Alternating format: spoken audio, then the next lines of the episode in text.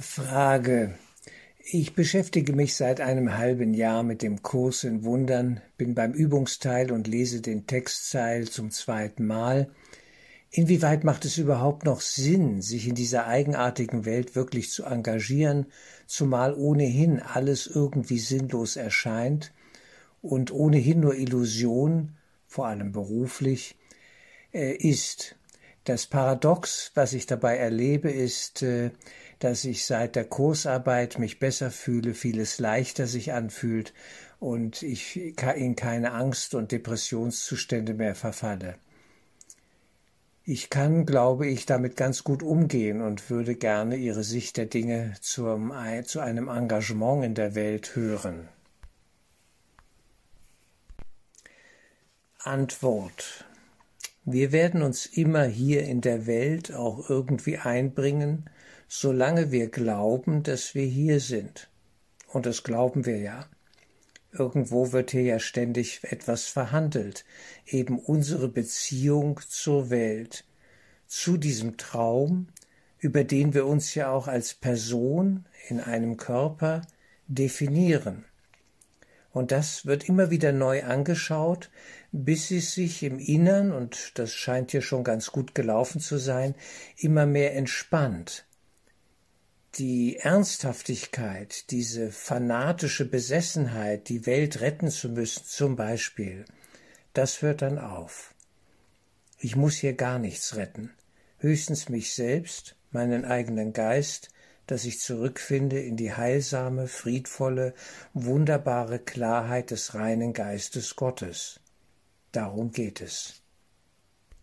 Und trotzdem, das Klassenzimmer der Welt ist wertvoll und wir nutzen es für diesen sagenhaften und erstaunlichen Prozess, weil sich plötzlich alles irgendwie paradox anfühlt, ja, und in gewisser Weise ja in uns umgepolt wird und verändert. Wir schauen die Welt, unser Sein in der Welt als Person mit Geschichte auch weiterhin an, beobachten das ruhig und gelassen, wie wir diese Welt durchschreiten, das Klassenzimmer und die Vergebungsübung, ja, die, die Schuldaufhebung in unserem Geist, den Glauben an Trennung und Schuld immer mehr aufheben und löschen. Darum geht es hier. Und das ist doch auch ein kontinuierlicher Prozess. Wir sind gut unterwegs, wenn am Ende des Tages keine Aufregung mehr uns hat packen können. Kein Groll, keine Trauer, kein Schmerz. Aber wer ist das schon? Es ist ein jahrelanger Prozess, der hier ansteht, der sich immer mehr verfeinert, dass wir den Frieden Gottes immer konstanter und tiefer in uns selbst erfahren und in diesem Sinne auch hilfreich ausstrahlen, still und leise, vielleicht auch manchmal, indem wir etwas sagen oder tun, ja, hin zu unseren Brüdern und Schwestern hier in der Welt. Der eine Gottessohn in milliardenfacher Zersplitterung sucht ja nach dem Frieden Gottes. Und wenn wir zu einem Licht des Friedens werden, dann gibt es hier durchaus noch etwas zu wirken, aber still und leise, ein ruhiges Engagement. Und sicherlich nicht mehr ja gewalttätig über was weiß ich für Prozesse in der Welt, äh, was man so alles tun könnte, revolutionäre Gedanken und all das, das fällt dann sicherlich weg. Und trotzdem dürfen Projekte sein, trotzdem dürfen was weiß ich, Gemeinschaften aufgebaut werden, Hilfsorganisationen unterstützt werden. Man darf alles Mögliche tun. Der Punkt ist das Wie mit äußerster Gelassenheit und wir nehmen so ein bisschen auch diesen, diese verkrampfte Ernsthaftigkeit raus, als würde davon jetzt alles abhängen, von meinem Wirken in der Welt. Nein, tut es nicht. Und doch gebe ich mein Bestes nach bestem Wissen und Gewissen, ja, und äh, strahle das aus, wonach alle suchen. Diesen inneren Frieden, diese geistige Liebe, ja, und dieses Aufheben des Gedankens der Trennung. Wenn das gelingt, habe ich eine ganze Menge schon erreicht. Für mich selbst und auch für die anderen.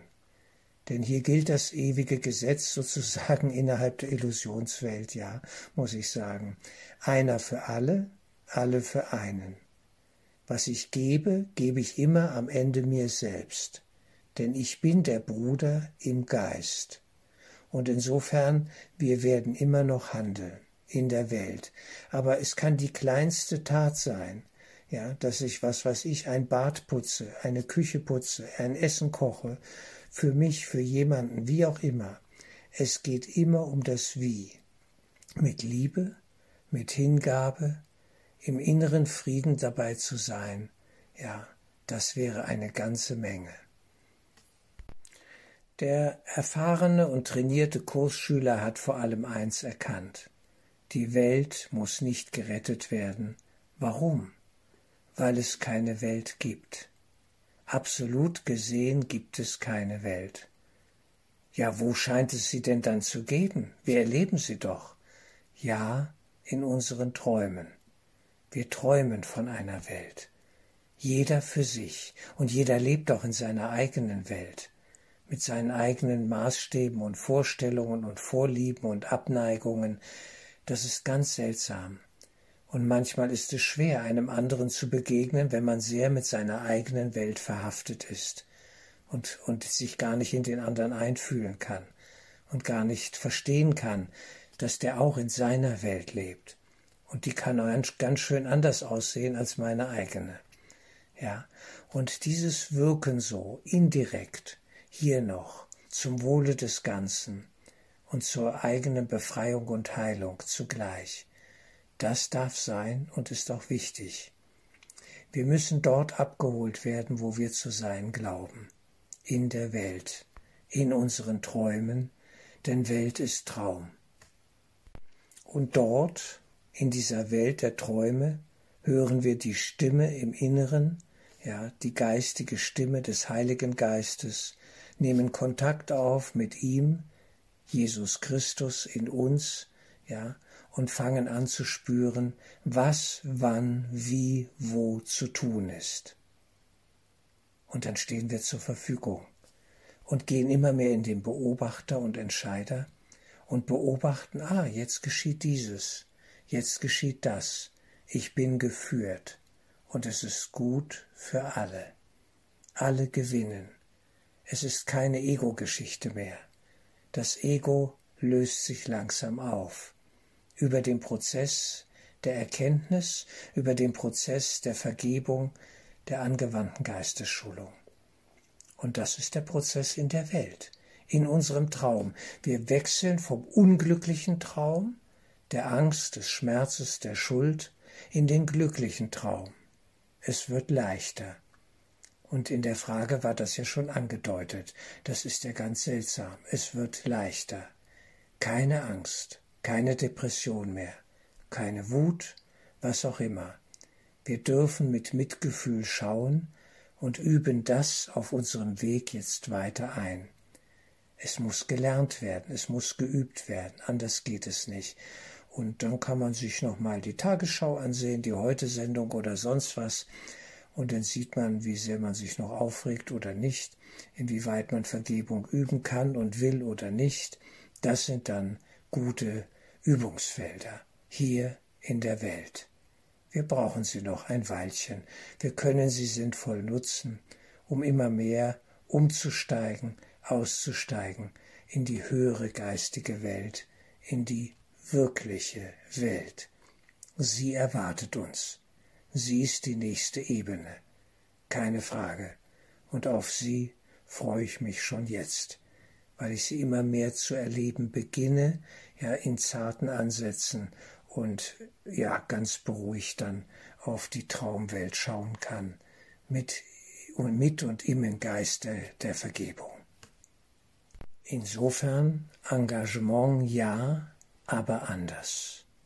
Ruhig, gelassen, besonnen, bin ich zuständig? Auch die Frage darf mal gestellt werden. Ich habe dazu einen eigenen Podcast gemacht, äh, der bei Telegram hier noch zu finden ist, ja. Ich bin nicht zuständig, dieses oder jenes wirklich zu tun. Auch wenn ein Hilferuf kommt, ja. Sollte ich das ernst nehmen oder nicht, bin ich jetzt zuständig. Was gilt es, dass ich es tue? Was steht an? Wir lassen uns führen. Die Führung durch den Heiligen Geist ist der zentrale Schlüssel, um die Welt, die schmerzvolle Illusionswelt, verlassen zu können. Diese seltsame Obsession in unserem eigenen Geist. Der Traum des Egos. Wir dürfen ihn überwinden und damit das Ego selbst, die Idee der Trennung von Gott.